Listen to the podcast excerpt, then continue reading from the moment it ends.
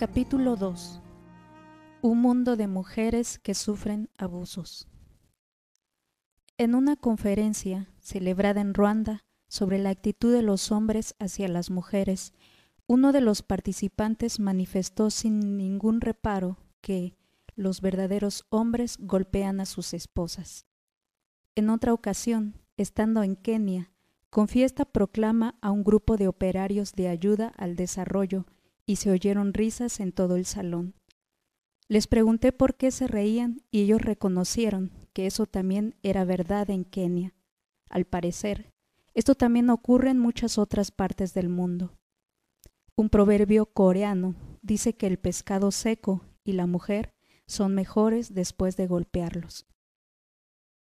El columnista Nicholas Christoph del New York Times narra un caso bastante típico en su artículo. ¿Golpean aún los coreanos a sus esposas? Desde luego que sí. Al preguntarle si él había golpeado a su esposa, Leon Ki se enderezó indignado, desapareció el brillo de sus ojos y se le tornaron fríos y duros, cual ráfagas de un viento glacial que ululara en aquella aldea de campesinos. Me casé a los 28 años y ahora tengo 52, declaró fríamente el señor Lee. ¿Cómo podría haber estado casado tanto tiempo sin golpear a mi esposa? Hizo una pausa, miró el camino de tierra que cruzaba esta aldea, ubicada a 50 kilómetros del noroeste de Seúl, y agregó que, a veces, no es saludable reprimir el impulso. Le pegaba y ella intentaba detenerme. Luego yo salía, bebía y me calmaba, dijo el señor Lee, que ahora cultivaba un campo de arroz en las afueras del pueblo. Es mejor desfogar esa rabia y superarla, manifestó. De otra manera, me enfermo. Este va a ser un capítulo deprimente pero necesario. Por todo el mundo, los hombres y las mujeres creen la mentira de que aquellos son superiores a las mujeres Dado que las ideas tienen consecuencias y que vivimos en un mundo caído, esta mentira se manifiesta en un mundo de mujeres que sufren abusos y maltratos. Acometeremos esta maldad de frente. Toda cultura. En 1990, el economista de Harvard y Premio Nobel de Economía, Amartya Sen, conmovió el mundo al afirmar que había 100 millones de mujeres desaparecidas. Por supuesto, no estaban realmente desaparecidas, sino muertas. El prejuicio contra ellas las había asesinado. Sen escribió, En vista de la enormidad del problema de la supervivencia de las mujeres en grandes zonas de Asia y África, sorprende que estas desventajas hayan recibido tan escasa atención el número de mujeres desaparecidas en relación con el número que cabría esperar si los hombres y las mujeres recibieran el mismo trato por lo que toca la salud, la medicina y la nutrición es notablemente alto. Más de 100 millones de mujeres no viven porque fueron abandonadas en comparación con los hombres. Aunque en el mundo occidental en general se trata a la mujer mejor que en el resto del mundo, podemos afirmar en plena seguridad que en ninguna cultura se trata a las mujeres con la misma integridad con que se trata a los hombres. En casi todas las culturas se reconoce el telón de fondo de la supuesta superioridad de los hombres. En los lugares donde reina el sexismo, esta actitud conduce al avasallamiento de la mujer. A menudo no se desea que sea niña antes de su nacimiento y es abortada. Si logra sobrevivir en el vientre de su madre, le esperan abandono y malnutrición. Al negársele con frecuencia la educación y la atención sanitaria, se suele convertir en trabajadora infantil. Puede ser acosada sexualmente, violada, vendida a la prostitución u obligada a casarse a una edad injustificablemente joven.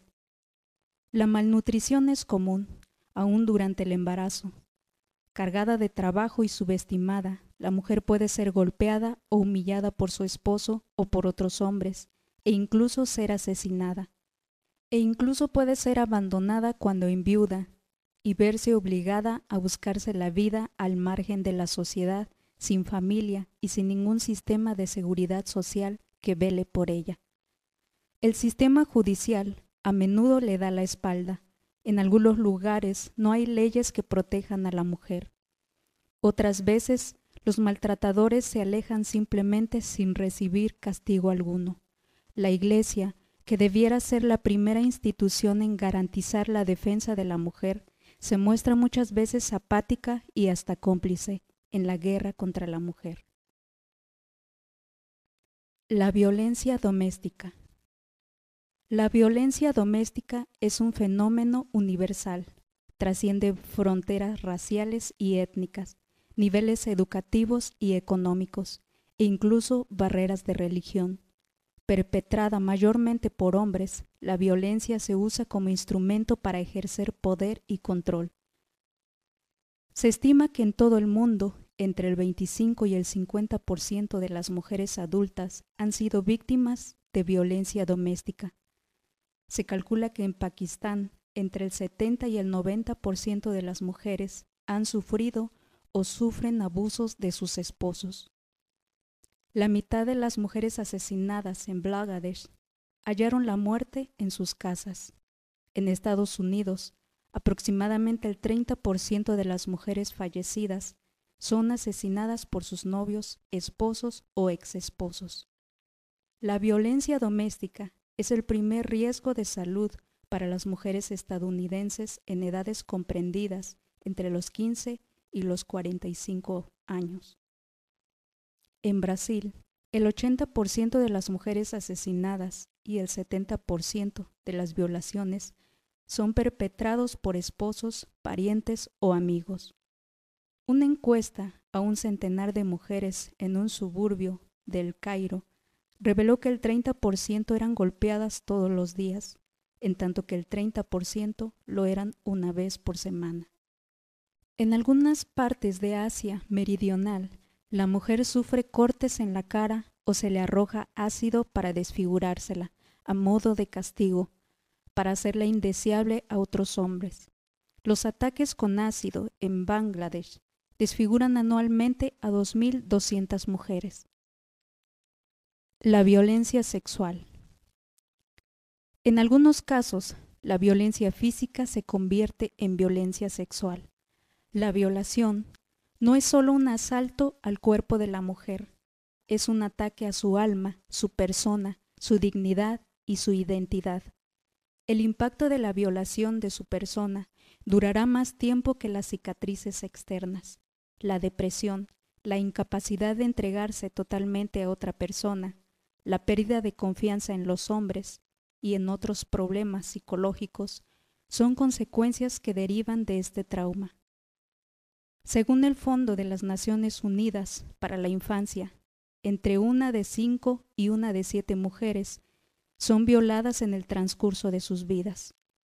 Las situaciones que dan lugar a la violación pueden ser horripilantemente diversas.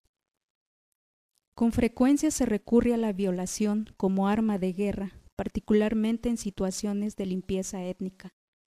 Muchas guerras subsaharianas se caracterizan por perversas violaciones a niñas y mujeres jóvenes. Esto, además de aterrorizar a la población y conducirla a la sumisión, se emplea como medio de limpieza étnica de una tribu y produce una generación de bebés del grupo dominante. Si bien la violación como acto de guerra se ha dado a lo largo de la historia, en años recientes se ha documentado en siete países, no todos ellos africanos. Bintu era una niña de nueve años que llevaba una vida normal en Sierra Leona hasta que estalló la guerra civil en el país. Cuando atacaron su aldea, un comandante rebelde apodado Bala tomó a Bintu como esposa. Fue forzada a viajar con los rebeldes por varios años. Cuando Bala murió, su guardaespaldas, apodado Cuarenta Barriles, pasó a ser su marido. Este hombre la violó repetidas veces, incluso con objetos extraños. Estos abusos causaron a Bintú una fístula grieta de la vagina a la vejiga y el recto. En consecuencia, Bintú perdía constantemente orina y heces. Además de otros horrores relacionados con la violación, esta brutalidad también favorece la propagación del SIDA en África. Durante el genocidio de 1994, las milicias Hutus y los militares ruandeses emplearon regularmente la violación y otros tipos de violencia sexual como armas en su campaña genocida contra de la comunidad Tutsi, informa Human Rights Watch.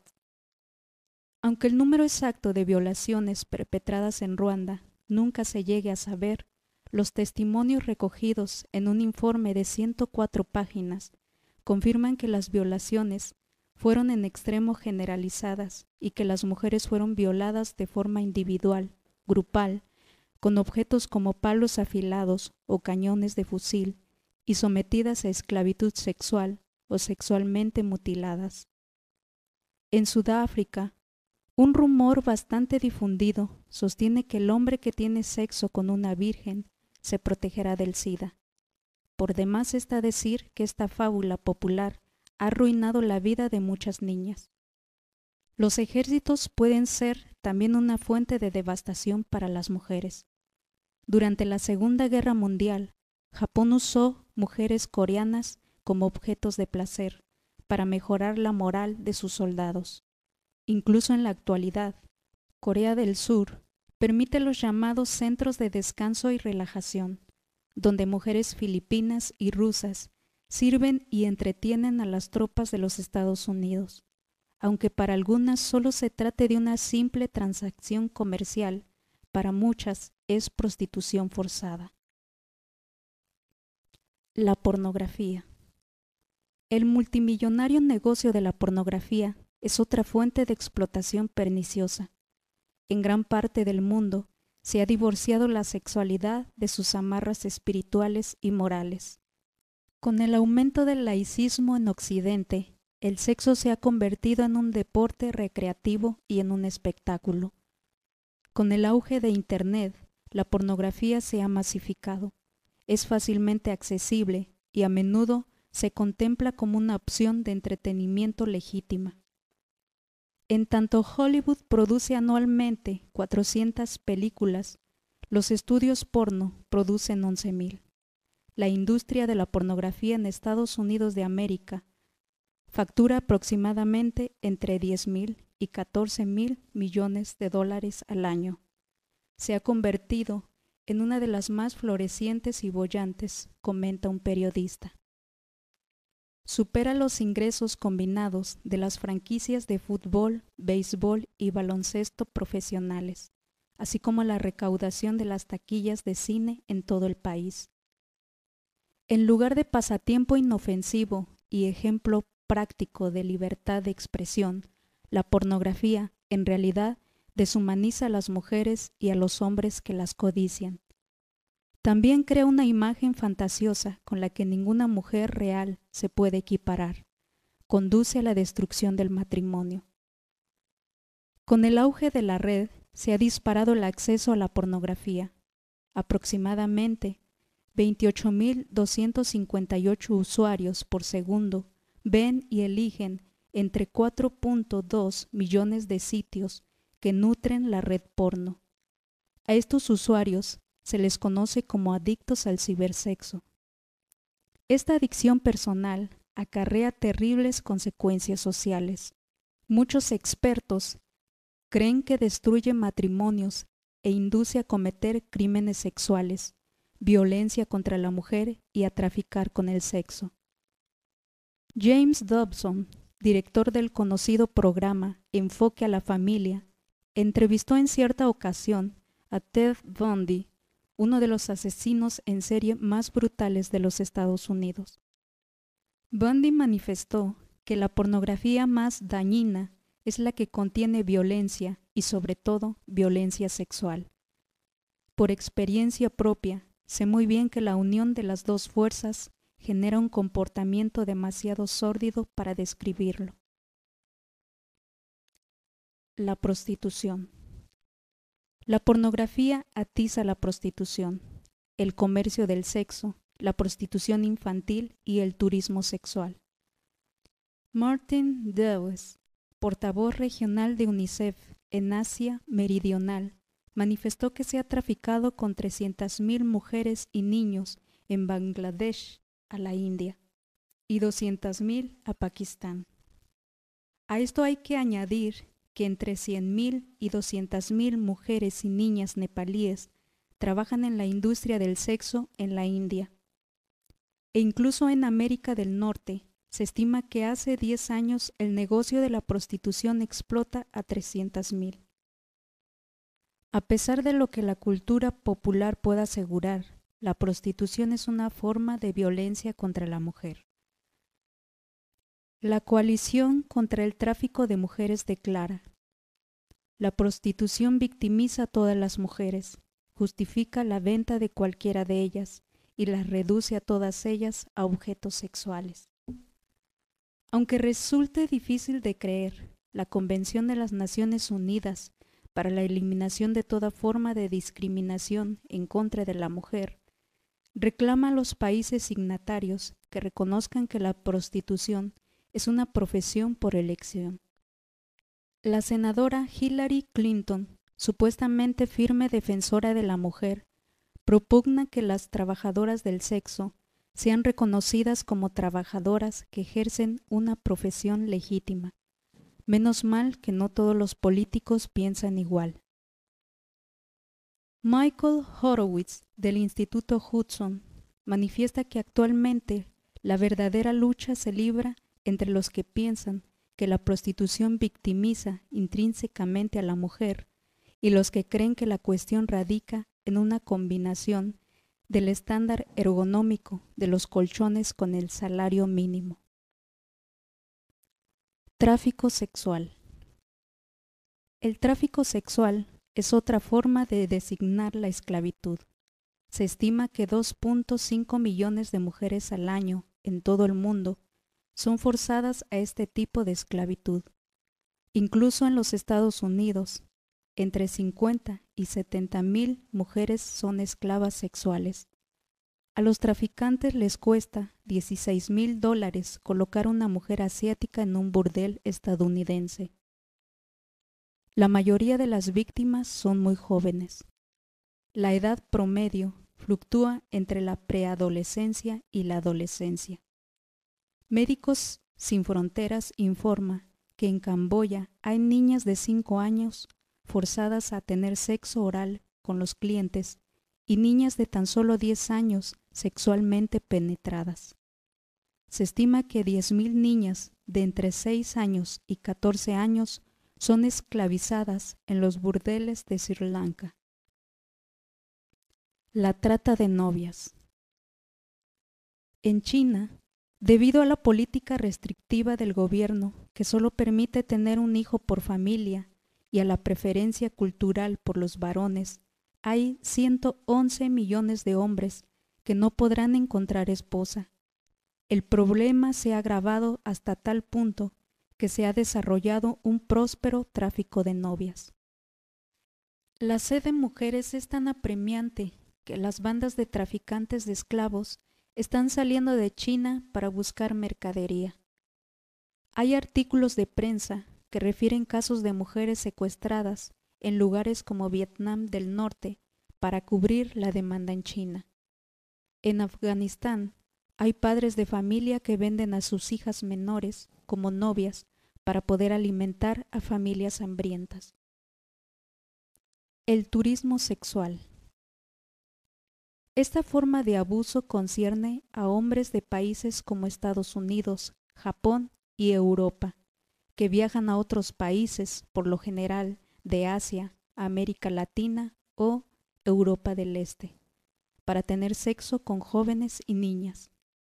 Empresas sin escrúpulos seducen a clientes potenciales por Internet y por otros medios y elaboran paquetes turísticos que cubren pasajes aéreos, transporte terrestre, alojamiento en buenos hoteles y la posibilidad de disfrutar de acompañante. Este tipo de actividad atrae a hombres maduros que buscan compañía, dispuestos a viajar a lugares donde no son conocidos. El turismo sexual les permite escapar de las restricciones sociales que desaconsejan en sus países de origen, ir con prostitutas o mantener relaciones sexuales con menores. Muchos hombres creen erradamente que las enfermedades de transmisión sexual son menos probables cuando se tiene sexo con una niña o muchacha. Sin embargo, la Oficina del Alto Comisionado de las Naciones Unidas para los Derechos Humanos informa que los niños obligados a prostituirse corren mayor riesgo que los adultos de contraer virus de transmisión sexual, por lo cual la noción de que el sexo con niñas o jóvenes es más seguro no es más que un mito. La esterilización forzada. Las mujeres que habitan en las zonas más pobres del mundo también son víctimas de la esterilización por causa de la insistencia de burócratas y gobiernos que tratan de eliminar otros problemas sociales como la pobreza y la educación deficiente. Margaret Sanger, líder del movimiento eugenésico estadounidense y fundadora de la Liga Norteamericana para el Control de la Natalidad, reconvertida en Planet Parenthood, sienta las bases de la esterilización forzada en su libro The Bible of Civilization. Argumenta que la pobreza y las relaciones sexuales guardan relación. Sanger alude a los pobres como pertenecientes a las clases inferiores y al asfixiante subdesarrollo humano. Tales ideas ha arraigado, aunque no usen este vocabulario. Una comisión del gobierno llevó a cabo en la Legua, Perú, una campaña de la ligadura de trompas, con objeto de registrar a las mujeres para ser esterilizadas. Celia Duran, se resistió. Cuenta Jaime, viuda de 31 años, que su mujer, Celia Duran, madre de tres niños, se mostraba sorprendida por las tácticas coercitivas empleadas por los funcionarios de salud pública para inducir a las mujeres a practicar la ligadura de trompas. No solo iban de casa en casa para buscar candidatas, sino que visitaban repetidas veces a las que se negaban a someterse. El señor Duran refiere que aseguraron a su esposa, con machacona insistencia, que la operación sería rápida y sencilla, agregando que podría ir a bailar aquella misma noche. Aunque la señora Duran sabía que el puesto de salud de la localidad solo estaba equipado con poco más de una mesa de observación la presión ejercida por los funcionarios de salud pública que finalmente la desgastaron. El 4 de julio de 1997 se sometió a la cirugía a regañadientes. Dos semanas después falleció debido a ciertas complicaciones. Desgraciadamente, tales incidentes no son raros en los países en vías de desarrollo. Tenga en cuenta estos hechos. En Vietnam, más de 31.000 mujeres se sometieron a esterilización con quinacrina entre 1989 y 1993. El gobierno peruano inició un programa de esterilización pública en 1995. Para 1997, unas 110.000 mujeres habían sido esterilizadas. Entre 1965 y 1971, aproximadamente un millón de mujeres fueron esterilizadas en Brasil. Lee Brigman, presidente de la organización United Native Americas, estima que de una población indígena, 800.000 en Estados Unidos, el 42% de mujeres en edad fértil y un 10% de hombres habían sido esterilizados. La primera encuesta oficial sobre esterilización de mujeres nativas, realizada por la doctora Connie Uri, descubrió que 25.000 mujeres habían sido esterilizadas en las instalaciones de los servicios de salud de la misma organización en 1975. El aborto. Desde 1973, cuando con motivo del sonado caso de Roe contra Wade se realizó el aborto a la carta, el aborto ha sido tema constante de debate político en Estados Unidos. Los partidarios del derecho del aborto enmarcan el debate en términos del derecho a decidir que ostenta la mujer. Afirma que el negar a la mujer esta libertad equivale a negarle su humanidad. Mucha gente ha sucumbido a este argumento. Desde 1973, se han ejecutado más de 40 millones de abortos, unos 4.000 diarios.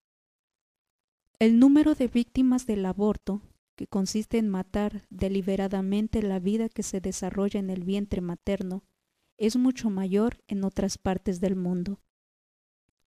En todo el mundo se producen aproximadamente 46 millones de abortos al año, 126 mil diarios, de los cuales el 78% ocurre en países en desarrollo. Increíblemente, 20 millones de abortos tienen lugar en países donde el aborto es ilegal o restringido. La media mundial de abortos es de uno por mujer. Dios diseñó la matriz de la mujer para ser el lugar más seguro del mundo. Tristemente, es el lugar de compasión, se ha convertido en uno de los más peligrosos del planeta. Frederica Matthews Green, feminista defensora de la vida, escribe, En una cultura que considera el embarazo y la procreación como un impedimento, el aborto, adapta quirúrgicamente a la mujer para que encaje en ella. Si las mujeres representan un grupo oprimido, es el único que requiere cirugía para obtener la igualdad. En la mitología griega, Procusto era un anfitrión muy exigente. Si un huésped no daba la talla o sobrepasaba el tamaño de la cama que él le ofrecía, lo estiraba o lo recortaba a hachazos para que cupiera en ella. La mesa de los abortos es la versión feminista moderna de la cama de Procusto, la cual, horrendamente actualizada, es exigida por sus víctimas que protestan por las calles reclamando sus derechos. El aborto, que promete libertad a la mujer, no es más que otra herramienta de dominación del hombre. En este caso, la unidad de los valores masculinos sobre los femeninos obliga a la mujer ser como el hombre. El aborto refleja una escala de valores que respeta a la mujer solo cuando puede competir con el hombre en el ámbito del trabajo. Note que una matriz vacía permite a la mujer actuar como tal. Dado que los hombres no se quedan embarazados, los partidarios del derecho al aborto creen que es injusto forzar a la mujer a llevar en su seno un bebé hasta el nacimiento. Sin embargo, la interrupción del embarazo conlleva un precio muy alto, no solo para el feto que está en el vientre materno, sino para la propia mujer que adopta esta decisión mortal. El aborto niega el aspecto fundamental de la naturaleza de la mujer. Matthews Grimm asegura que el lema del feminismo moderno, el derecho de la mujer a escoger, se debe rectificar por el derecho de la mujer a rendirse. La mutilación femenina. La mutilación de los genitales femeninos, también conocida como la ablación, o circuncisión femenina implica una incisión en el clítoris de la mujer por razones religiosas o culturales. Esta práctica procede al cristianismo y al islam. Se han hallado evidencias en algunas momias egipcias. A diferencia de la circuncisión masculina, no existe ninguna razón médica para llevar a cabo la mutilación genital femenina. También a diferencia de la circuncisión masculina, la mutilación genital de la mujer perjudica su aptitud para disfrutar de las relaciones sexuales. Dependiendo de la cultura donde se practique este ritual, la mutilación del genital femenino es considerada como una forma de asegurar la virginidad de la mujer y de controlar su sexualidad. En algunos lugares, la mujer no se considera tal si no ha sido circuncidada. Dos millones de niñas sufren anualmente la mutilación de sus genitales, poco más de seis mil diarias. Unos 130 millones de niñas ya han padecido esta experiencia. Aunque es más común en Oriente Medio y África, esta costumbre se practica en más de 40 países e incluso en comunidades inmigrantes residentes en Estados Unidos. La Organización Mundial de la Salud reconoce cuatro tipos de mutilación. Circuncisión, encisión del prepucio con o sin encisión parcial o total del clítoris. Es análoga a la circuncisión masculina. Encisión, encisión del clítoris con encisión parcial o total del labio menor. Enfibulación, encisión de parte o total del genital externo y sutura, estrechamiento de la abertura vaginal. Tipo 4, todos los demás. La mutilación genital femenina, por lo general, se practica en niñas de entre 2 y 15 años, en condiciones primitivas, no esterilizadas, con instrumentos cortantes como cuchillos de cocina, trozos de pedernal afilados, pedazos de vidrio, cuchillas de afeitar o tijeras caseras. Hanan Koroma, joven de la Sierra Leona, relata su caso. Sufrí mutilación genital a los 10 años. Me resistí con todas mis fuerzas a ser intervenida. Sentí un dolor terrible, insoportable. Me cortaron de forma inadecuada y perdí sangre. Me mutilaron los genitales con un cortaplumas sin filo. Después de la operación, no permitieron que nadie me ayudara a caminar. Me aguantaba para no orinar por el terrible dolor que sentía. Durante la operación, no me aplicaron ningún tipo de anestesia para suavizar el dolor, ni ningún antibiótico para combatir la infección. Después, padecí una hemorragia y me quedé anémica. Eso lo atribuyeron a la hechicería. Por mucho tiempo sufrí infecciones vaginales agudas. Feticidio e infanticidio. El feticidio femenino o asesinato de bebés de sexo femenino es un problema crónico en muchos países en desarrollo. La amniocentesis, la ecografía, la tecnología abortiva han ayudado a los padres a identificar y matar en el vientre de la madre a un gran número de niñas no deseadas. El feticidio femenino en China ha aumentado desde que el gobierno de este país decidiera en 1979 instituir la infame política de un solo hijo por familia.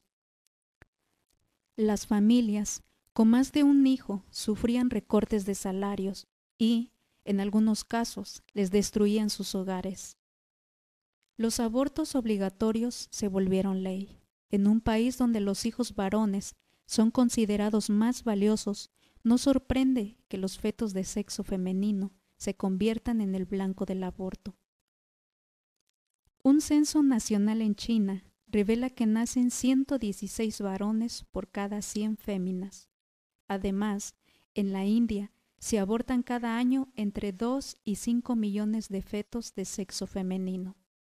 En este país, las clínicas de aborto anuncian que es mejor gastar 38 dólares en el presente para interrumpir la vida de un feto femenino que pagar más adelante 3.800 dólares por su dote de novia. Dado que el feticidio femenino está tan extendido, no cabe sorprenderse de que el infanticidio femenino o asesinato de niñas recién nacidas también lo esté, y normalmente se ha llevado a cabo por la propia madre. Hay muchos factores que contribuyen a ello. En la India, donde el funcionario promedio gana anualmente unos 3.500 dólares y los gastos de la dote y el matrimonio muchas veces ascienden a más de 35.000. El infanticidio femenino es una decisión económica.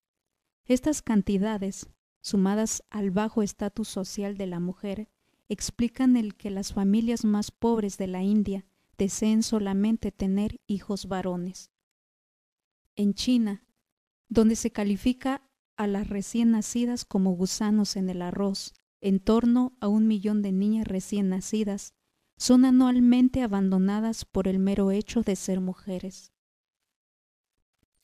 Los orfanatos del Estado cuentan a veces con salas para morir, en las que a los niños más débiles o más enfermos, mayormente niñas recién nacidas, se les niega la comida, el agua o el contacto humano. Crímenes de honor. En algunos lugares del mundo, especialmente en los países musulmanes, casi 5.000 mujeres y niñas son anualmente asesinadas para restituir el honor familiar lesionado. Las mujeres pueden morir de disparos, apedreadas, envenenadas, decapitadas, apuñaladas o estranguladas. Si se considera este crimen como asunto de familia, no puede ser denunciado. Los cuerpos de las víctimas acaban siendo sepultados muchas veces en tumbas anónimas, como si nunca hubieran existido. Si bien no disponemos de cifras precisas, se estima que el 25% de los homicidios perpetrados en Jordania son crímenes de honor. En Pakistán, se estima que tres mujeres mueren diariamente por cuestiones de honor. Norma Cowry, en su libro Honor Perdido, afirma que la raíz del crimen de honor se encuentra en el Corán. El honor familiar es uno de los valores primordiales en las sociedades árabes. A las jóvenes se les enseña a permanecer vírgenes hasta el matrimonio y a cubrir sus cuerpos para no deshonrar a sus padres, hermanos o esposos. Cody narra lo que su madre y sus tías le repetían una y otra vez. Una mujer es como una taza. Si alguien bebe de ella, nadie la querrá usar después. Una mujer es como una hoja de cristal. Una vez roto, nunca podrá repararse. En el Islam se considera a la mujer como posesión del hombre, como si fuera una mercancía. Por lo tanto, su comportamiento es un reflejo del honor de su marido. Si su comportamiento, presumiblemente por causa de adulterio, sexo premarital o coqueteo, o por ser víctima de una violación, acarrea deshonra a la familia, esposo, padre o hermano, este o algún otro miembro de la familia. Puede asesinar a su mujer para restituir su propio honor. A menudo, los hermanos de las niñas y las jóvenes son más guardianes que hermanos.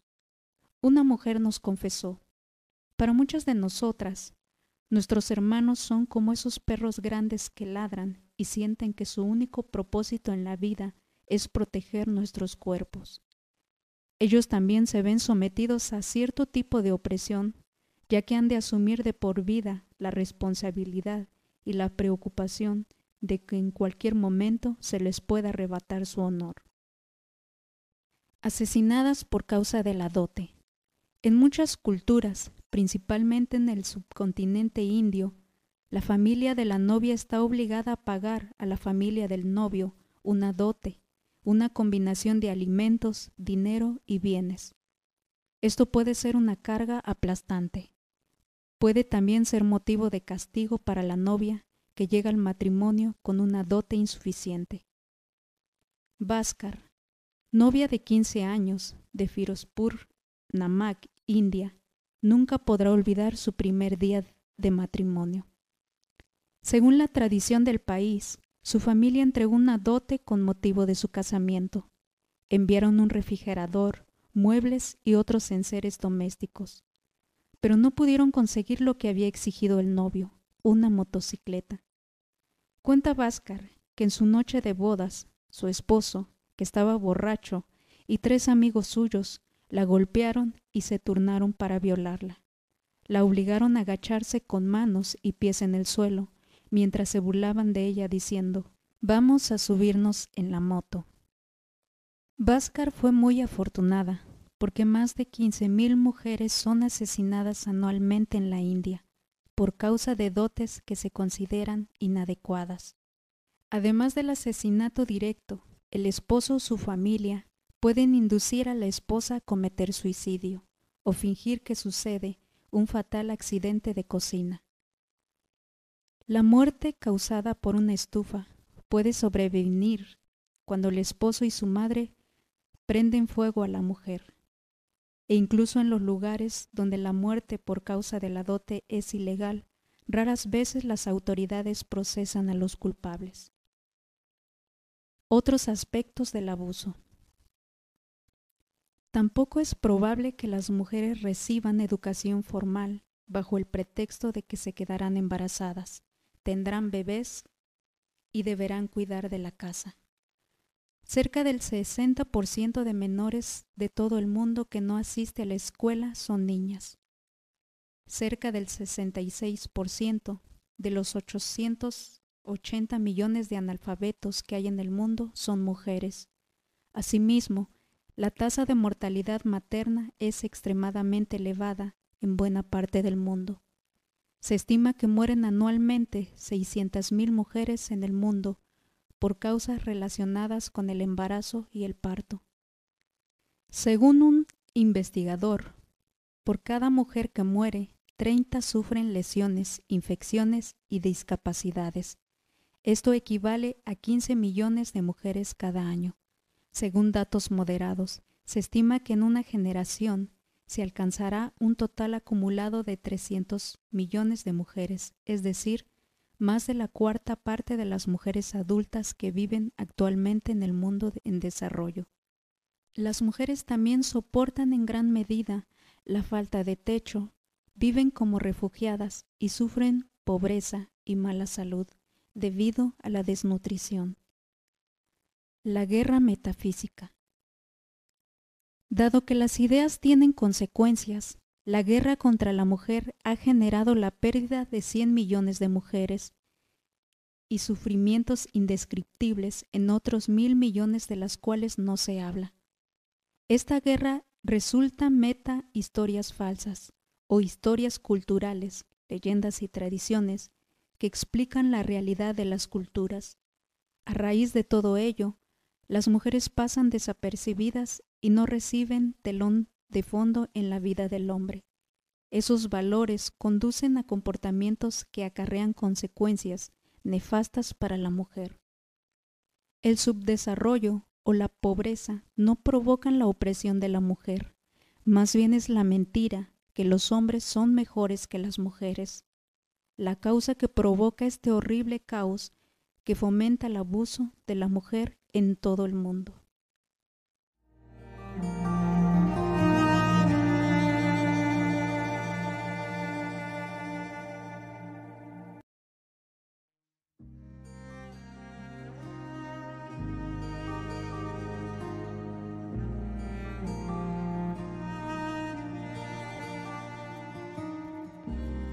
Capítulo 3.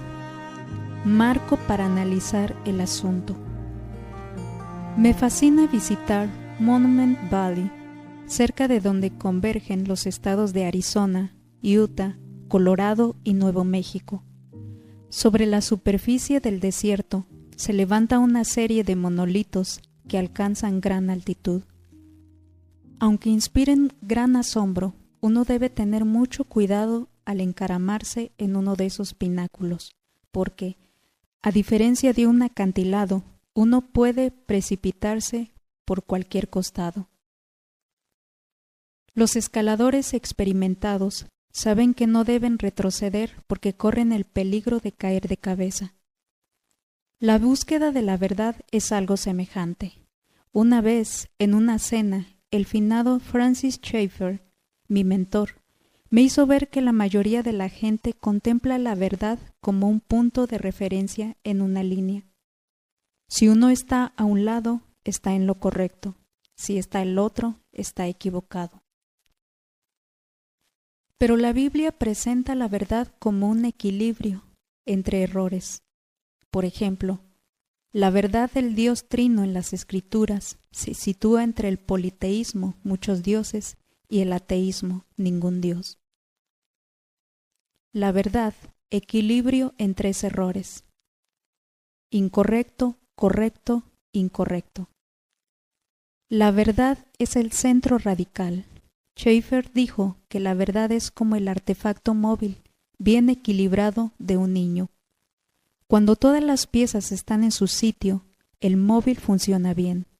Pero si se desmonta una sola pieza, aunque sea un móvil de 12 piezas, el artefacto se desequilibra y deja de funcionar. El péndulo. Muy a menudo, cuando se consideran asuntos relacionados con la mujer, el péndulo de las opiniones oscila de un extremo a otro y se desvía del centro. Como reacción al extremo del sexismo, que declara que la mujer es intrínsecamente inferior al hombre el feminismo radical, se desvía al otro extremo y manifiesta que los hombres y las mujeres son iguales. Ambas ideologías pasan por alto el centro radical, que sostiene que los hombres y las mujeres son iguales en el ser y diferentes en la función. Esta postura de equilibrio se suele denominar complementariedad. La fe trinitaria postula que Dios es uno en tres personas, una individualidad en comunidad. No es de extrañar que este modelo se dé en hombres y mujeres, que son juntamente imagen de Dios, imago Dei.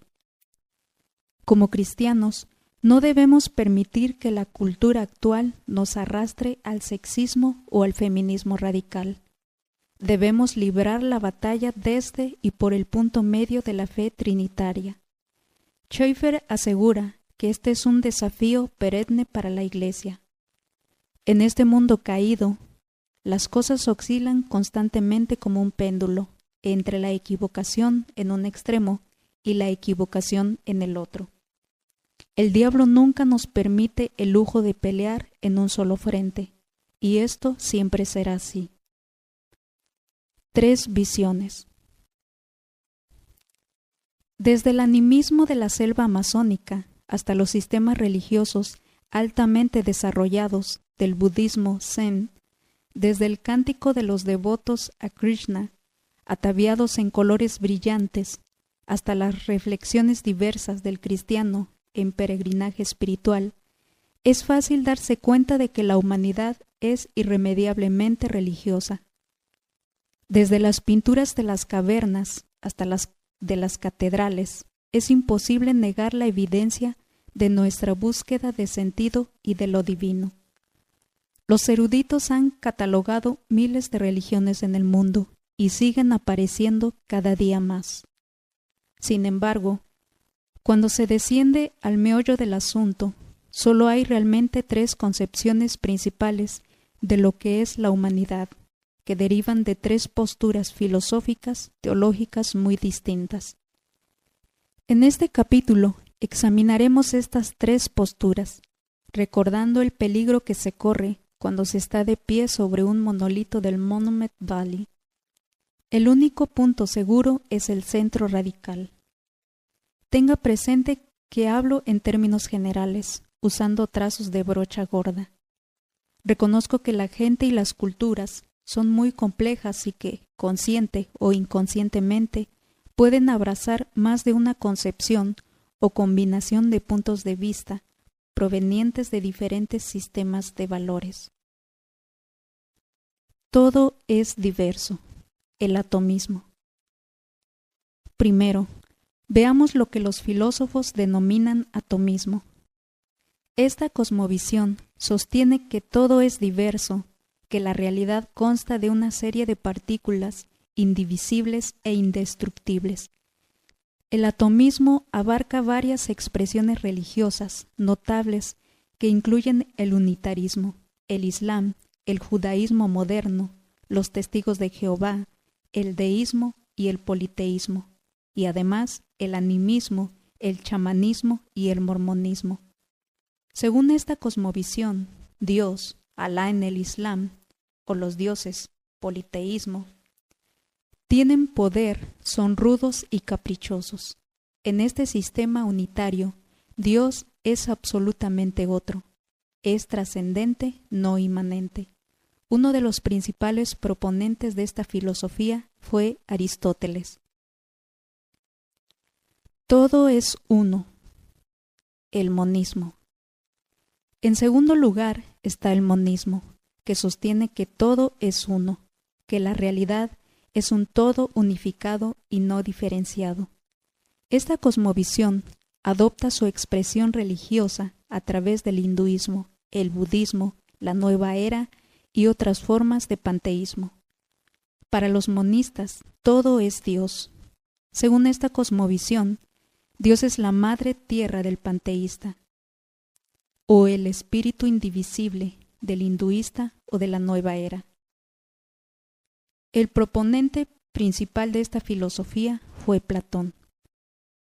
Puesto que me he referido a Aristóteles y Platón como proponentes clásicos del atomismo y del monismo respectivamente, sería conveniente ofrecer algunas aclaraciones al respecto.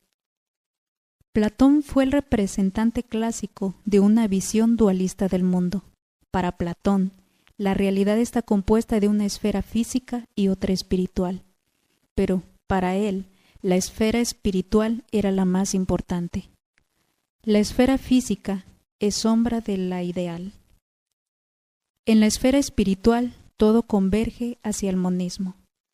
Platón comenzó con la razón y se desplazó hacia el idealismo. Buscó la naturaleza trascendente de la verdad. Para Platón, la bondad, la verdad y la belleza están más allá de este mundo. Aristóteles, contemporáneo y discípulo de Platón, rechazó el idealismo de su maestro a favor del realismo. Aristóteles partió de la razón, no de los sentidos. Se centró en la solidez y el carácter práctico del mundo material. Pretendió conocer la verdad por la vía del examen empírico. Su metodología resultó ser fundamentalmente para la ciencia moderna y natural. El pintor italiano Rafael captó la esencia de la disputa en la escuela de Atenas. En esta pintura aparece Platón, de pie, señalando el cielo con su mano derecha, lo que refleja que la verdad, la belleza y la bondad son ideas trascendentes. Le acompaña Aristóteles, su discípulo rebelde, también de pie, con la mano derecha extendida horizontalmente hacia las cosas terrenas. Sus cinco dedos están separados, lo que refleja la exploración del mundo a través de los cinco sentidos. Al comenzar con el hombre y no con Dios, Aristóteles y Platón fueron incapaces de hallar un punto de integración del uno y los muchos. Como veremos, este fracaso acarreó funestas consecuencias sociales. Pero aún hay esperanza. Con la autorrevelación de Dios en la Trinidad apareció una alternativa al monismo y al atomismo. Unidad y diversidad. Trinitarismo. La tercera concepción es el trinitarismo, que sostiene los principios de la unidad y la diversidad en la atención bíblica. La persona que adopta esta cosmovisión sabe que la realidad es una y múltiple. El trinitarismo se expresa únicamente en el teísmo bíblico, propio del cristianismo ortodoxo, y en el judaísmo anterior al filósofo Maimónides. Según el trinitarismo, el Dios único es una comunidad divina constituida por el Padre, el Hijo y el Espíritu Santo. Por supuesto, Moisés y Jesús lo defendieron. Efectos prácticos.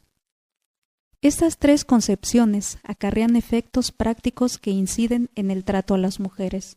El atomismo, que postula distinciones absolutas y jerárquicas del ser, sostiene que hay un abismo profundo entre Dios, el hombre y la creación.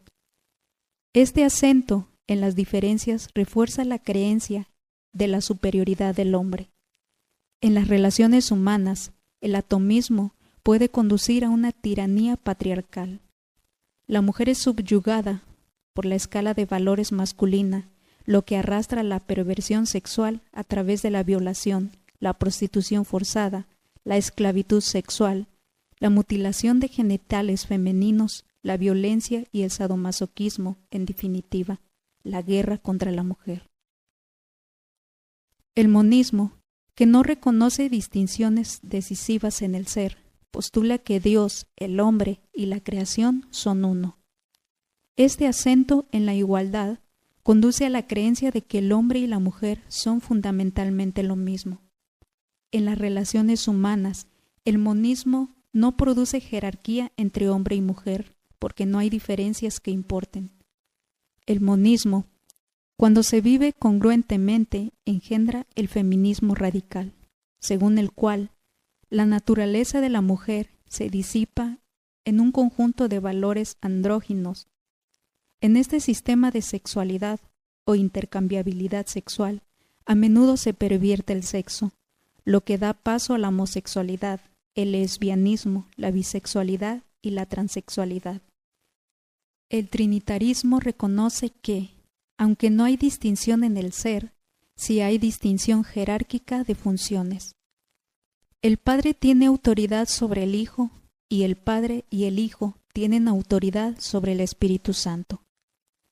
En el mundo moderno, autoridad es una palabra tabú. Más adelante examinaremos este asunto con más detalle. En cuanto a las relaciones humanas, los hombres y las mujeres han sido diseñados singularmente para cumplir distintos fines, pero el varón y la mujer tienen igual valor como imago Dei. En la práctica, esto lleva a la complementariedad, según el modelo de la imagen bíblica de Cristo y su esposa. Por lo que respecta a la creación, Dios es al mismo tiempo trascendente e inmanente. En cuanto a la naturaleza infinita de Dios, hay un abismo entre Dios, el hombre y la creación.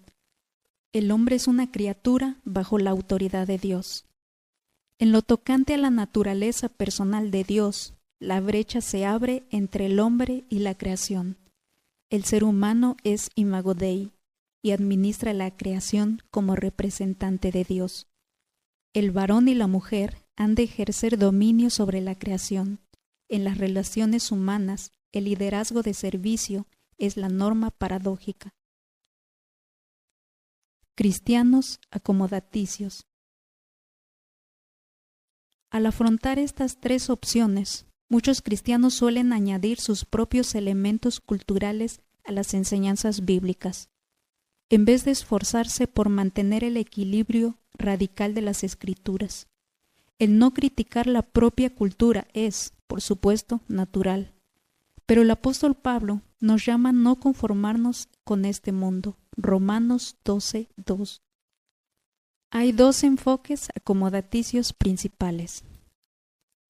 Cuando los cristianos se relacionan con una sociedad sexista, algunas veces acaban siendo condescendientes con el chauvinismo. En este caso, la creencia en la diversidad supera la unidad. Otros cristianos desean condescendientemente resistir el sexismo, abrazando su opuesto, el feminismo radical. De este modo, el feminismo es atenuado por las escrituras y se llega al igualitarismo, que defienden algunos evangélicos. En este caso, la creencia en la unidad supera la diversidad. La defunción de la mujer. Debido a sus cosmovisiones erróneas, los varones menosprecian a las mujeres lo suficiente como para hacerles la guerra. Las mujeres que sufren esta falta de respeto y abusos aborrecen su naturaleza femenina hasta tal punto que desean ser como los hombres. Esta es una mala noticia para las mujeres, porque con frecuencia tienen dificultades para competir con los hombres en aspectos que valoran las culturas sexistas. Un sentido de superioridad masculina impregna estas sociedades porque los hombres son, por lo general, físicamente más fuertes y más agresivos que las mujeres. Cuando esta mentalidad guerrera se troca en virtud, las mujeres se convierten en ciudadanas de segunda categoría. En su libro Letters to Young Ladies, Lydia Sugarney, una de las primeras feministas, dijo en 1833 que en estas culturas solo se aprecia la mujer cuando actúa como hombre. Mas aunque la fuerza bruta del guerrero se considera divina, la mujer solo es apreciada cuando se acerca a naturalezas más duras.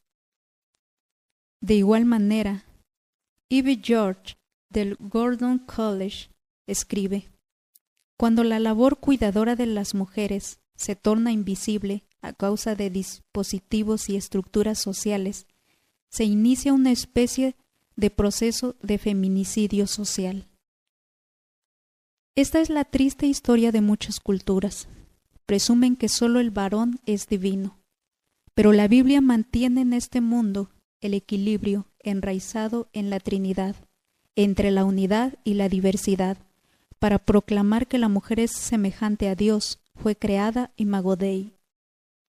Lamentablemente, dado que el sexismo comienza con la diversidad absoluta y el feminismo con la unidad absoluta, ninguna de las dos posturas aciertan a distinguir entre el ser y la función de la humanidad. El sexismo no alcanza a distinguir la igualdad entre el hombre y la mujer, y el valor intrínseco que hace a la mujer ser mujer. Del mismo modo, el feminismo falla al equiparar la igualdad del ser con la identidad. Esto exige que la mujer deje de existir como mujer y se convierta en hombre. A pesar de sus diferencias obvias, ambos extremos del espectro se despliegan contra un telón de fondo de culturas que valoran principalmente lo masculino de modo que, por un lado, la mujer es aplastada y por el otro desaparece. Pero en la fe trinitaria, verdadero central radical, hay armonía, hay armonía en la divinidad, la cual reconoce la unidad y la diversidad. Las tres personas son iguales en el ser, pero distintas en su función. Los seres humanos, hechos a imagen de Dios, como varón y mujer, también son iguales en el ser, pero diferentes en su función. Las familias cristianas deben vivir la fe trinitaria que profesan, tratando a las mujeres como coherederas de la bendición de Dios, juntamente con los varones, honrando las virtudes que Dios ha concedido al varón y a la mujer. Por supuesto, los cristianos no son automáticamente inmunes al veneno cultural del sexismo y del feminismo. Usted puede ser cristiano y afirmar que el hombre y la mujer han sido creados imago Dei, y aún así asumir que el varón es teóricamente superior. Pero el telón de fondo del escenario en que vivimos no debe privilegiar los derechos masculinos ni los femeninos. Debe reconocer que todos, hombres o mujeres, hemos sido creados imago Dei.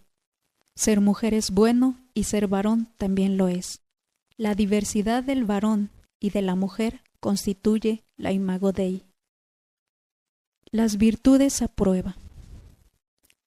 En las culturas complementarias se honran las virtudes de la mujer. En las culturas sexistas estas virtudes se desprecian y en las culturas feministas estas mismas virtudes se tornan vicios. Echemos un vistazo. Las culturas complementarias celebran las diferencias explícitas de las virtudes del hombre y de la mujer. Hombre, más fuerte, racional, caza el siervo, deambula, protege. Mujer, más delicada, intuitiva, cocina el siervo, anida, cría. Las culturas sexistas juzgan a la mujer conforme a las virtudes masculinas. Bueno, más fuerte, racional, caza, deambula, protege. Malo, más delicada, intuitiva, cocina, anida, cría. Las culturas feministas manifiestan, sobre todo con sus hechos, que solo hay una virtud, lo masculino, solo virtudes, más fuerte, racional, caza, deambula, protege. En el próximo capítulo exploraremos el desarrollo de unos valores que no surgieron de la nada, más bien son consecuencia lógica de las cosmovisiones que los generan. Pero, para la mayoría de la gente, una cosmovisión no es un conjunto de propuestas aisladas, se comunica de forma narrativa. Examinaremos la poderosa y a menudo inconsciente influencia de la narración tocante a la perspectiva y el trato que se da a la mujer.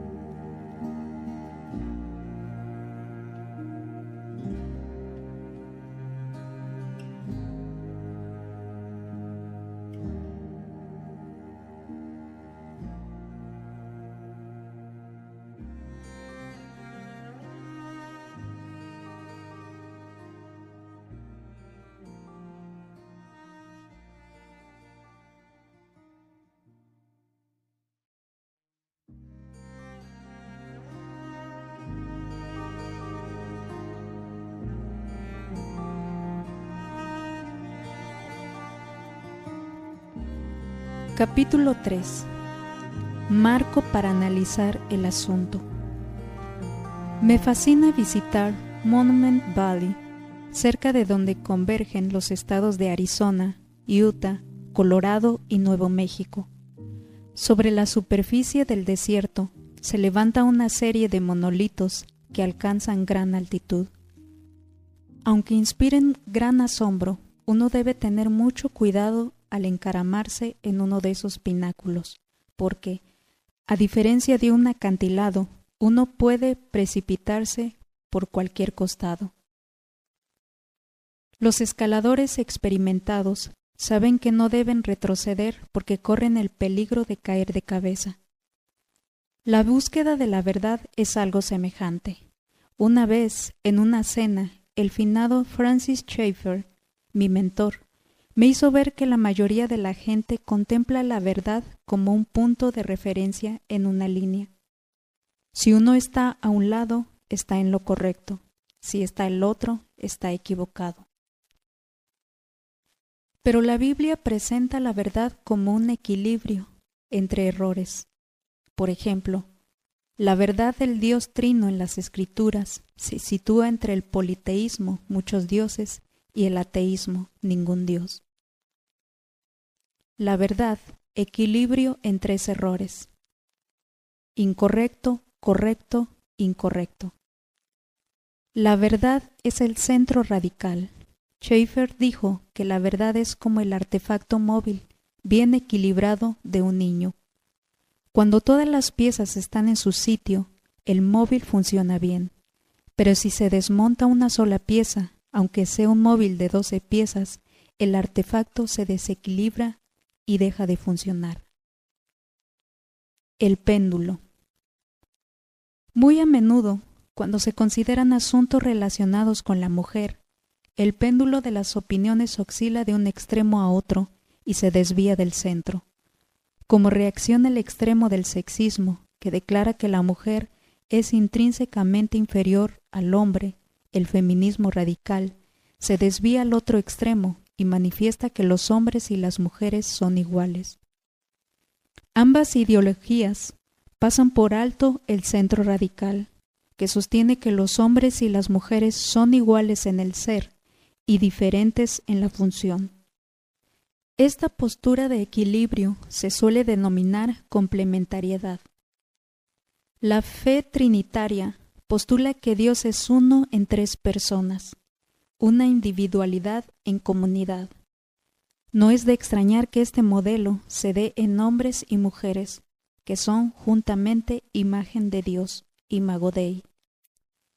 Como cristianos, no debemos permitir que la cultura actual nos arrastre al sexismo o al feminismo radical. Debemos librar la batalla desde y por el punto medio de la fe trinitaria. Schaeffer asegura que este es un desafío perenne para la Iglesia. En este mundo caído, las cosas oscilan constantemente como un péndulo entre la equivocación en un extremo y la equivocación en el otro. El diablo nunca nos permite el lujo de pelear en un solo frente, y esto siempre será así. Tres visiones. Desde el animismo de la selva amazónica hasta los sistemas religiosos altamente desarrollados del budismo zen, desde el cántico de los devotos a Krishna, ataviados en colores brillantes, hasta las reflexiones diversas del cristiano en peregrinaje espiritual, es fácil darse cuenta de que la humanidad es irremediablemente religiosa. Desde las pinturas de las cavernas hasta las de las catedrales, es imposible negar la evidencia de nuestra búsqueda de sentido y de lo divino. Los eruditos han catalogado miles de religiones en el mundo y siguen apareciendo cada día más. Sin embargo, cuando se desciende al meollo del asunto, solo hay realmente tres concepciones principales de lo que es la humanidad, que derivan de tres posturas filosóficas teológicas muy distintas.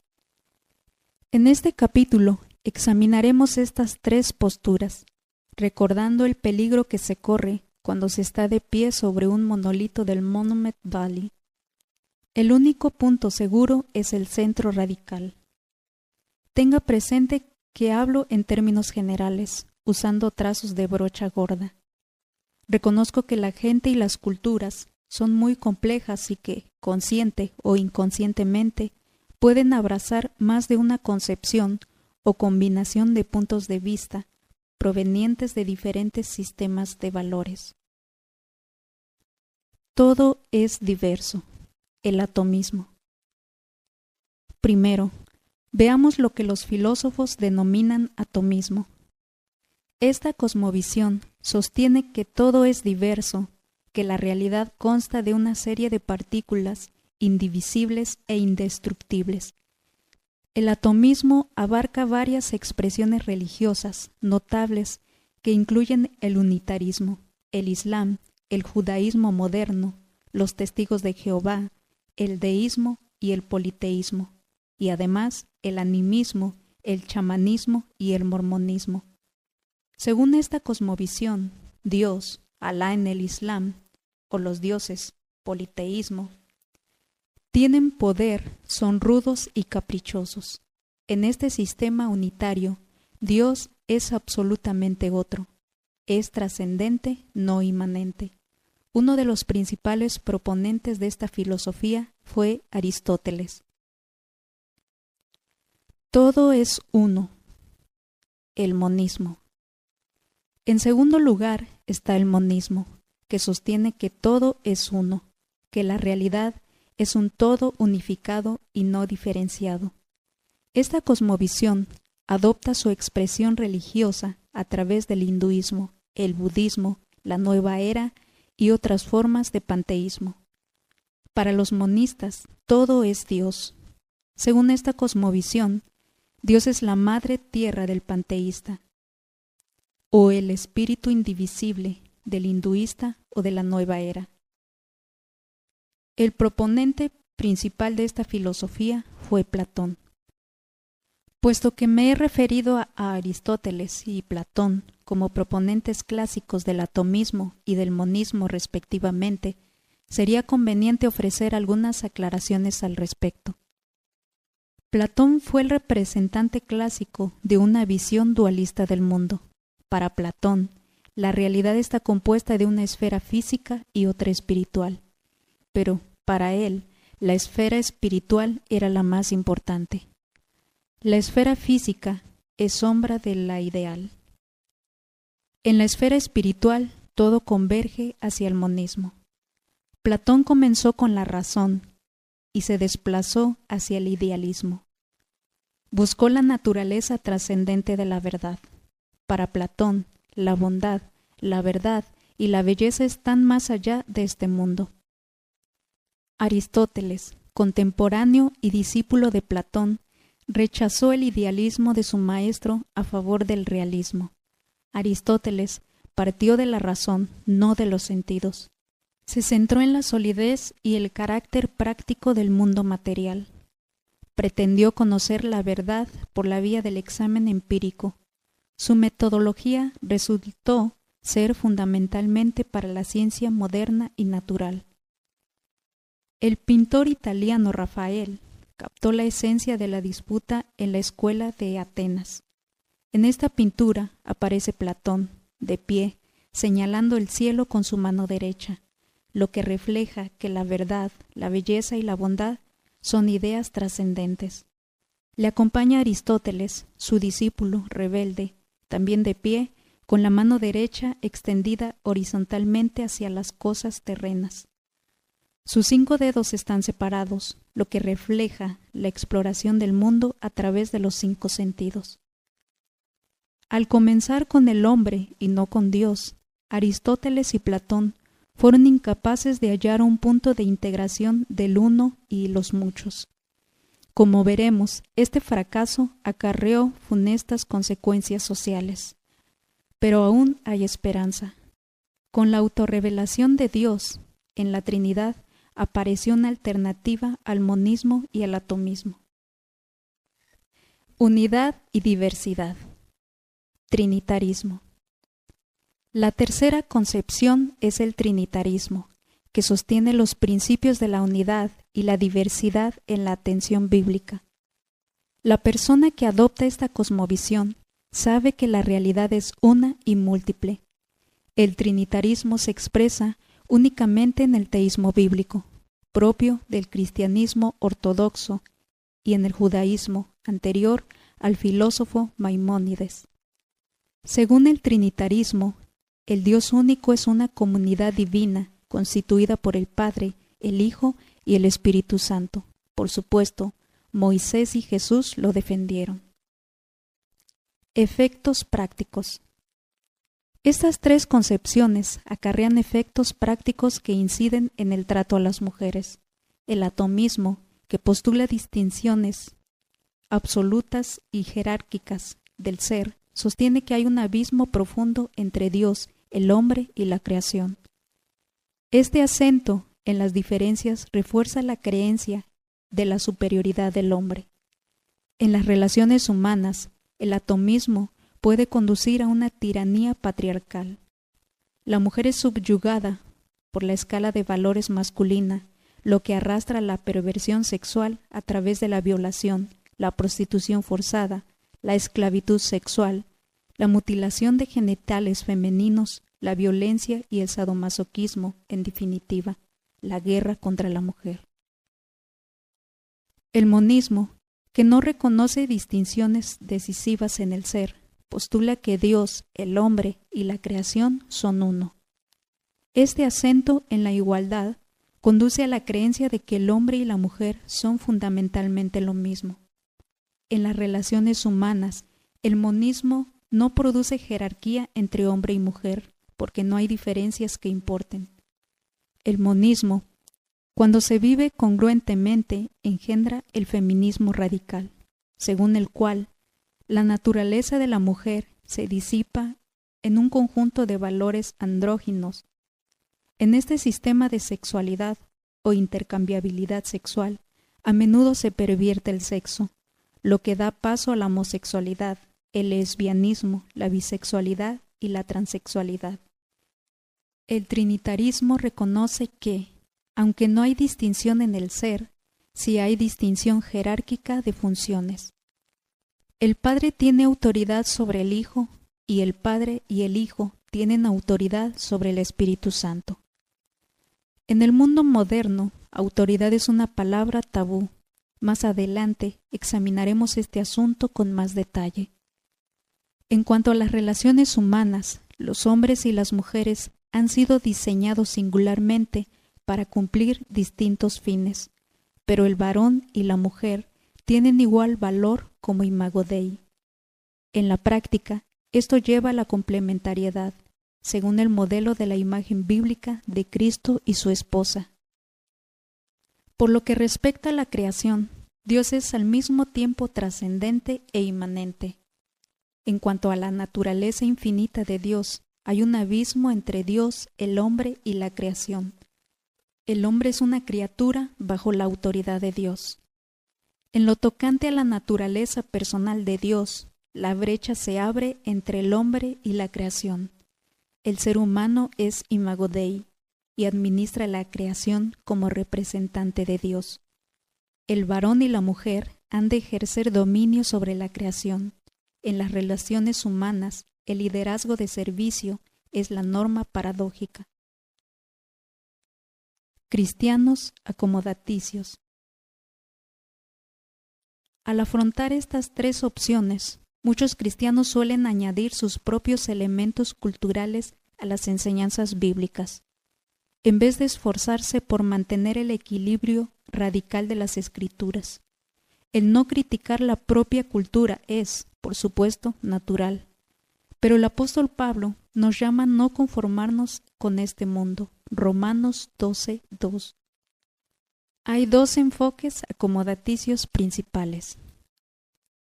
Cuando los cristianos se relacionan con una sociedad sexista, algunas veces acaban siendo condescendientes con el chauvinismo. En este caso, la creencia en la diversidad supera la unidad. Otros cristianos desean condescendientemente resistir el sexismo, abrazando su opuesto, el feminismo radical. De este modo, el feminismo es atenuado por las escrituras y se llega al igualitarismo que defienden algunos evangélicos. En este caso, la creencia en la unidad supera la diversidad. La defunción de la mujer.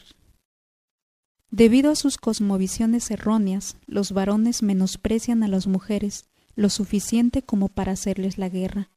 Las mujeres que sufren esta falta de respeto y abusos aborrecen su naturaleza femenina hasta el tal punto que desean ser como los hombres.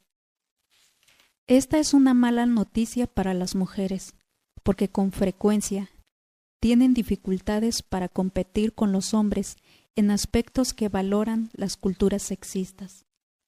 Un sentido de superioridad masculina impregna estas sociedades porque los hombres son, por lo general, físicamente más fuertes y más agresivos que las mujeres. Cuando esta mentalidad guerrera se troca en virtud, las mujeres se convierten en ciudadanas de segunda categoría. En su libro Letters to Young Ladies, Lydia Sugarney una de las primeras feministas, dijo en 1833 que en estas culturas solo se aprecia la mujer cuando actúa como hombre. Mas aunque la fuerza bruta del guerrero se considera divina, la mujer solo es apreciada cuando se acerca a naturalezas más duras. De igual manera, Ivy George del Gordon College escribe cuando la labor cuidadora de las mujeres se torna invisible a causa de dispositivos y estructuras sociales, se inicia una especie de proceso de feminicidio social. Esta es la triste historia de muchas culturas. Presumen que solo el varón es divino. Pero la Biblia mantiene en este mundo el equilibrio enraizado en la Trinidad, entre la unidad y la diversidad para proclamar que la mujer es semejante a Dios, fue creada imago Dei.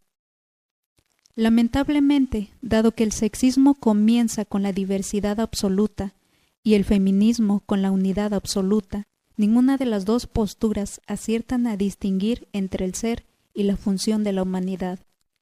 El sexismo no alcanza a distinguir la igualdad entre el hombre y la mujer y el valor intrínseco que hace a la mujer ser mujer. Del mismo modo, el feminismo falla al equiparar la igualdad del ser con la identidad. Esto exige que la mujer deje de existir como mujer y se convierta en hombre. A pesar de sus diferencias obvias, ambos extremos del espectro se despliegan contra un telón de fondo de culturas que valoran principalmente lo masculino, de modo que, por un lado, la mujer es aplastada y por el otro desaparece. Pero en la fe trinitaria, verdadero central radical, hay armonía, hay armonía en la divinidad, la cual reconoce la unidad y la diversidad. Las tres personas son iguales en el ser, pero distintas en su función. Los seres humanos, hechos a imagen de Dios como varón y mujer, también son iguales en el ser, pero diferentes en su función. Las familias cristianas deben vivir la fe trinitaria que profesan tratando a las mujeres como coherederas de la bendición de Dios, juntamente con los varones, honrando las virtudes que Dios ha concedido al varón y a la mujer. Por supuesto, los cristianos no son automáticamente inmunes al veneno cultural del sexismo y del feminismo.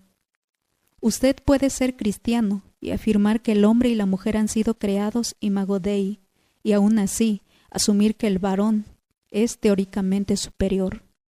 Pero el telón de fondo del escenario en que vivimos no debe privilegiar los derechos masculinos ni los femeninos. Debe reconocer que todos, hombres o mujeres, hemos sido creados imago Dei. Ser mujer es bueno y ser varón también lo es. La diversidad del varón y de la mujer constituye la imago Dei. Las virtudes a prueba. En las culturas complementarias se honran las virtudes de la mujer. En las culturas sexistas estas virtudes se desprecian y en las culturas feministas estas mismas virtudes se tornan vicios. Echemos un vistazo. Las culturas complementarias celebran las diferencias explícitas de las virtudes del hombre y de la mujer. Hombre, más fuerte, racional, caza el ciervo, deambula, protege. Mujer, más delicada, intuitiva, cocina el ciervo, anida, cría. Las culturas sexistas juzgan a la mujer conforme a las virtudes masculinas. Bueno, más fuerte, racional, caza, deambula, protege. Malo, más delicada, intuitiva, cocina, anida, cría. Las culturas feministas manifiestan, sobre todo con sus hechos, que solo hay una virtud, lo masculino, solo virtudes, más fuerte, racional, caza, deambula, protege. En el próximo capítulo exploraremos el desarrollo de unos valores que no surgieron de la nada, más bien son consecuencia lógica de las cosmovisiones que los generan. Pero, para la mayoría de la gente, una cosmovisión no es un conjunto de propuestas aisladas, se comunica de forma narrativa. Examinaremos la poderosa y a menudo inconsciente influencia de la narración tocante a la perspectiva y el trato que se da a la mujer.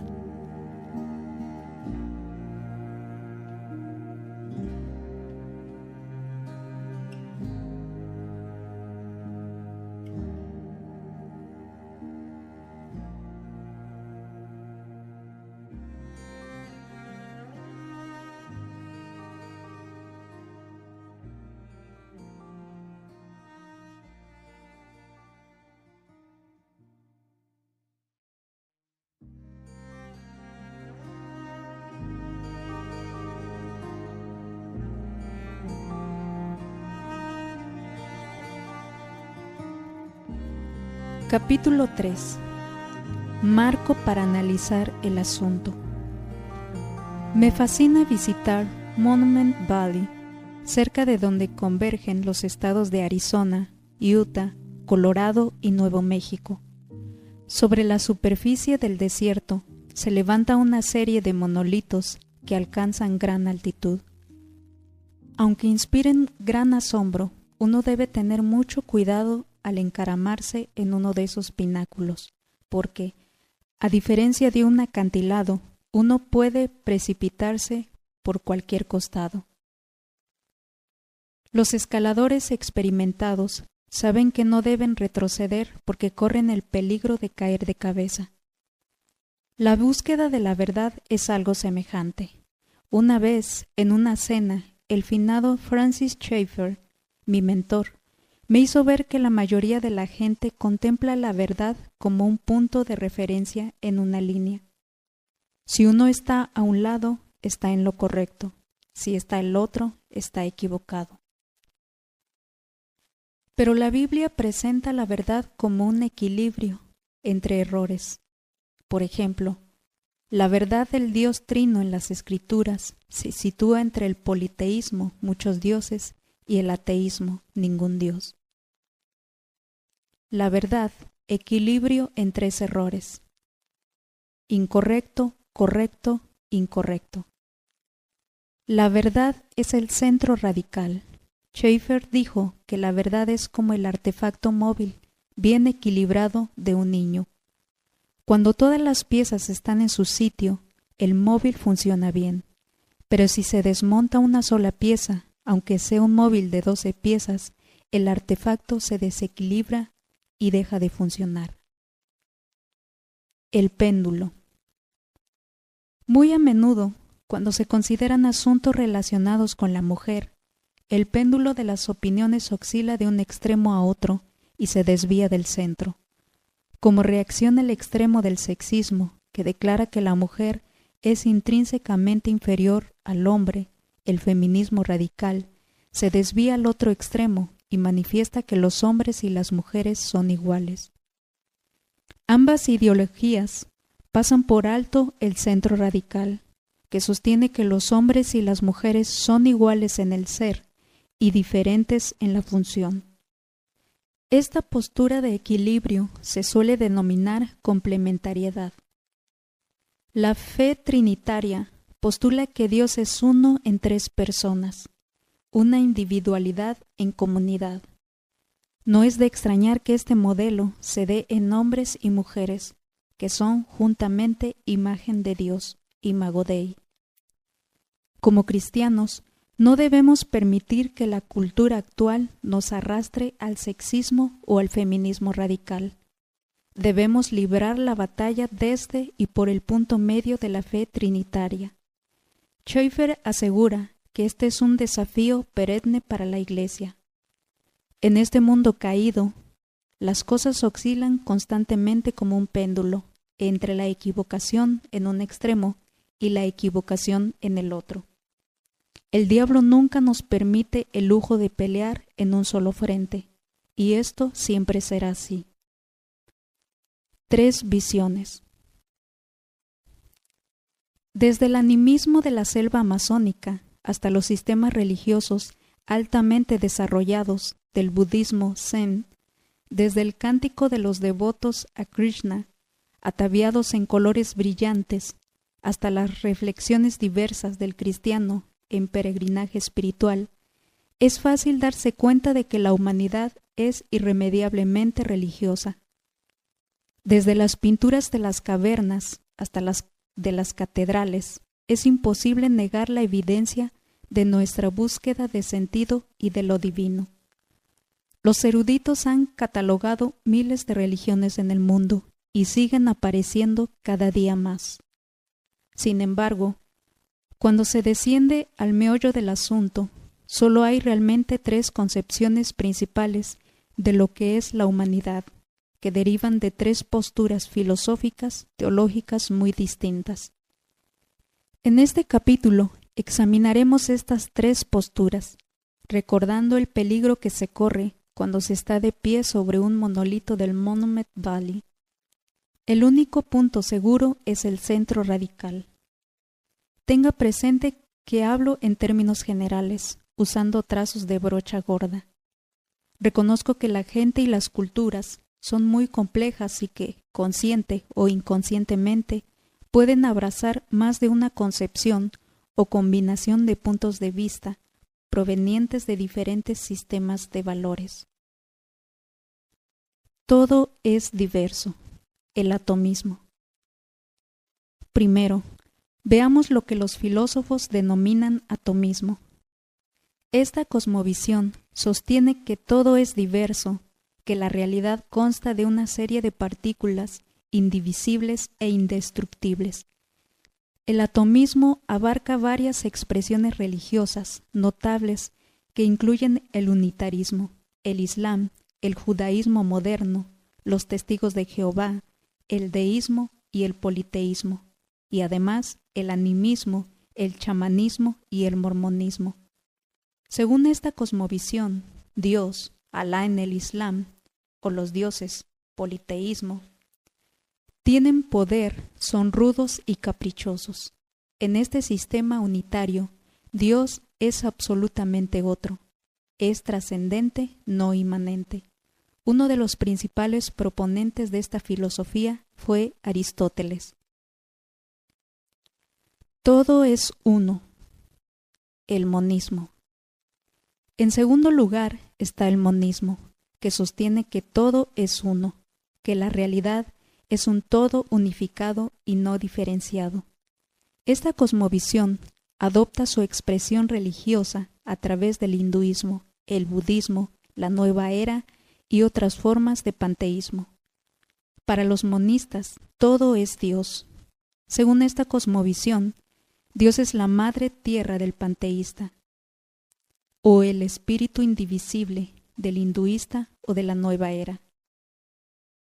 El proponente principal de esta filosofía fue Platón. Puesto que me he referido a Aristóteles y Platón como proponentes clásicos del atomismo y del monismo respectivamente, sería conveniente ofrecer algunas aclaraciones al respecto. Platón fue el representante clásico de una visión dualista del mundo. Para Platón, la realidad está compuesta de una esfera física y otra espiritual. Pero, para él, la esfera espiritual era la más importante. La esfera física es sombra de la ideal. En la esfera espiritual todo converge hacia el monismo. Platón comenzó con la razón y se desplazó hacia el idealismo. Buscó la naturaleza trascendente de la verdad. Para Platón, la bondad, la verdad y la belleza están más allá de este mundo. Aristóteles, contemporáneo y discípulo de Platón, rechazó el idealismo de su maestro a favor del realismo. Aristóteles partió de la razón, no de los sentidos. Se centró en la solidez y el carácter práctico del mundo material. Pretendió conocer la verdad por la vía del examen empírico. Su metodología resultó ser fundamentalmente para la ciencia moderna y natural. El pintor italiano Rafael captó la esencia de la disputa en la escuela de Atenas. En esta pintura aparece Platón, de pie, señalando el cielo con su mano derecha, lo que refleja que la verdad, la belleza y la bondad son ideas trascendentes. Le acompaña Aristóteles, su discípulo rebelde, también de pie, con la mano derecha extendida horizontalmente hacia las cosas terrenas. Sus cinco dedos están separados, lo que refleja la exploración del mundo a través de los cinco sentidos. Al comenzar con el hombre y no con Dios, Aristóteles y Platón fueron incapaces de hallar un punto de integración del uno y los muchos. Como veremos, este fracaso acarreó funestas consecuencias sociales. Pero aún hay esperanza. Con la autorrevelación de Dios en la Trinidad, apareció una alternativa al monismo y al atomismo. Unidad y diversidad. Trinitarismo. La tercera concepción es el trinitarismo, que sostiene los principios de la unidad y la diversidad en la atención bíblica. La persona que adopta esta cosmovisión sabe que la realidad es una y múltiple. El trinitarismo se expresa únicamente en el teísmo bíblico, propio del cristianismo ortodoxo y en el judaísmo anterior al filósofo Maimónides. Según el trinitarismo, el Dios único es una comunidad divina constituida por el Padre, el Hijo y el Espíritu Santo. Por supuesto, Moisés y Jesús lo defendieron. Efectos prácticos. Estas tres concepciones acarrean efectos prácticos que inciden en el trato a las mujeres. El atomismo, que postula distinciones absolutas y jerárquicas del ser, sostiene que hay un abismo profundo entre Dios, el hombre y la creación. Este acento en las diferencias refuerza la creencia de la superioridad del hombre. En las relaciones humanas, el atomismo puede conducir a una tiranía patriarcal. La mujer es subyugada por la escala de valores masculina, lo que arrastra la perversión sexual a través de la violación, la prostitución forzada, la esclavitud sexual, la mutilación de genitales femeninos, la violencia y el sadomasoquismo, en definitiva, la guerra contra la mujer. El monismo que no reconoce distinciones decisivas en el ser, postula que Dios, el hombre y la creación son uno. Este acento en la igualdad conduce a la creencia de que el hombre y la mujer son fundamentalmente lo mismo. En las relaciones humanas, el monismo no produce jerarquía entre hombre y mujer, porque no hay diferencias que importen. El monismo, cuando se vive congruentemente, engendra el feminismo radical, según el cual la naturaleza de la mujer se disipa en un conjunto de valores andróginos.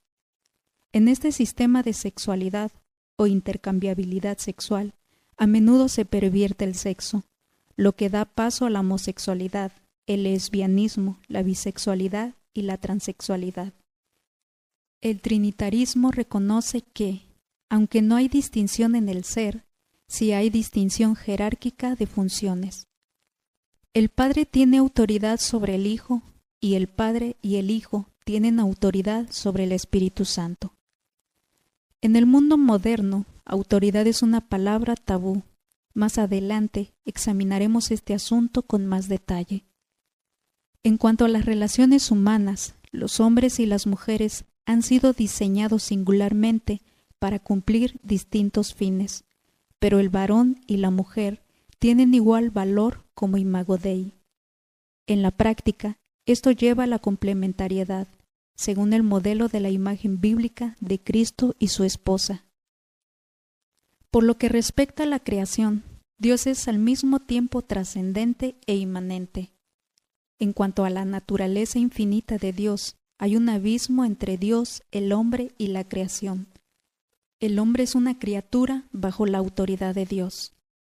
En lo tocante a la naturaleza personal de Dios, la brecha se abre entre el hombre y la creación. El ser humano es imago Dei y administra la creación como representante de Dios. El varón y la mujer han de ejercer dominio sobre la creación, en las relaciones humanas, el liderazgo de servicio es la norma paradójica. Cristianos acomodaticios. Al afrontar estas tres opciones, muchos cristianos suelen añadir sus propios elementos culturales a las enseñanzas bíblicas. En vez de esforzarse por mantener el equilibrio radical de las escrituras, el no criticar la propia cultura es, por supuesto, natural. Pero el apóstol Pablo nos llama a no conformarnos con este mundo. Romanos 12, 2. Hay dos enfoques acomodaticios principales. Cuando los cristianos se relacionan con una sociedad sexista, algunas veces acaban siendo condescendientes con el chauvinismo. En este caso, la creencia en la diversidad supera la unidad. Otros cristianos desean condescendientemente resistir el sexismo, abrazando su opuesto, el feminismo radical. De este modo, el feminismo es atenuado por las escrituras y se llega al igualitarismo que defienden algunos evangélicos. En este caso, la creencia en la unidad supera la diversidad. La defunción de la mujer. Debido a sus cosmovisiones erróneas, los varones menosprecian a las mujeres lo suficiente como para hacerles la guerra. Las mujeres que sufren esta falta de respeto y abusos aborrecen su naturaleza femenina hasta el tal punto que desean ser como los hombres. Esta es una mala noticia para las mujeres, porque con frecuencia tienen dificultades para competir con los hombres en aspectos que valoran las culturas sexistas. Un sentido de superioridad masculina impregna estas sociedades porque los hombres son, por lo general, físicamente más fuertes y más agresivos que las mujeres.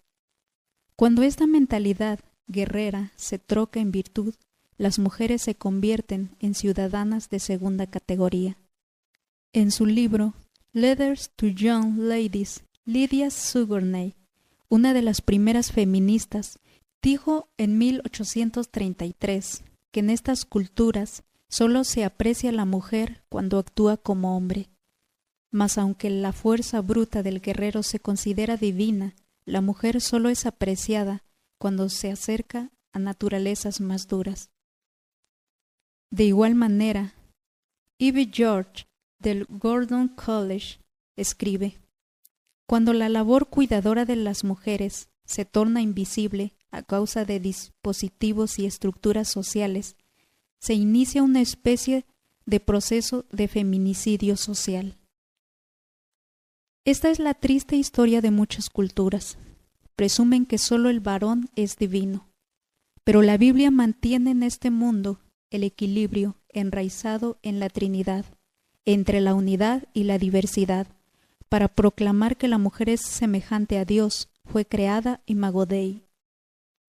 Lamentablemente, dado que el sexismo comienza con la diversidad absoluta y el feminismo con la unidad absoluta, ninguna de las dos posturas aciertan a distinguir entre el ser y la función de la humanidad.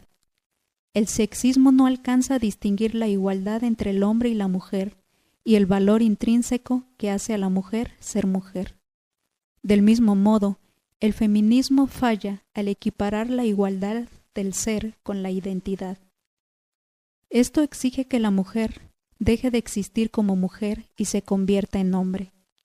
A pesar de sus diferencias obvias, ambos extremos del espectro se despliegan contra un telón de fondo de culturas que valoran principalmente lo masculino, de modo que, por un lado, la mujer es aplastada y por el otro desaparece. Pero en la fe trinitaria, verdadero central radical, hay armonía, hay armonía en la divinidad, la cual reconoce la unidad y la diversidad. Las tres personas son iguales en el ser, pero distintas en su función. Los seres humanos, hechos a imagen de Dios como varón y mujer, también son iguales en el ser, pero diferentes en su función. Las familias cristianas deben vivir la fe trinitaria que profesan, tratando a las mujeres como coherederas de la bendición de Dios, juntamente con los varones, honrando las virtudes que Dios ha concedido al varón y a la mujer. Por supuesto, los cristianos no son automáticamente inmunes al veneno cultural del sexismo y del feminismo. Usted puede ser cristiano y afirmar que el hombre y la mujer han sido creados imago Dei, y aún así asumir que el varón es teóricamente superior. Pero el telón de fondo del escenario en que vivimos no debe privilegiar los derechos masculinos ni los femeninos. Debe reconocer que todos, hombres o mujeres, hemos sido creados imago Dei. Ser mujer es bueno y ser varón también lo es. La diversidad del varón y de la mujer constituye la imago Dei. Las virtudes a prueba.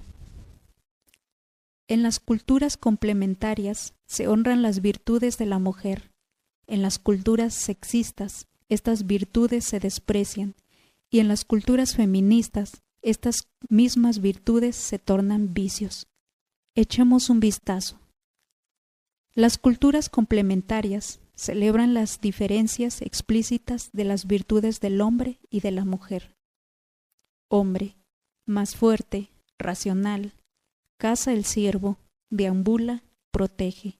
Mujer, más delicada, intuitiva, cocina el ciervo, anida, cría. Las culturas sexistas juzgan a la mujer conforme a las virtudes masculinas. Bueno, más fuerte, racional, caza, deambula, protege. Malo, más delicada, intuitiva, cocina, anida, cría. Las culturas feministas manifiestan, sobre todo con sus hechos, que solo hay una virtud, lo masculino solo virtudes. Más fuerte, racional, caza, deambula, protege. En el próximo capítulo exploraremos el desarrollo de unos valores que no surgieron de la nada, más bien son consecuencia lógica de las cosmovisiones que los generan. Pero, para la mayoría de la gente, una cosmovisión no es un conjunto de propuestas aisladas, se comunica de forma narrativa examinaremos la poderosa y a menudo inconsciente influencia de la narración tocante a la perspectiva y el trato que se da a la mujer.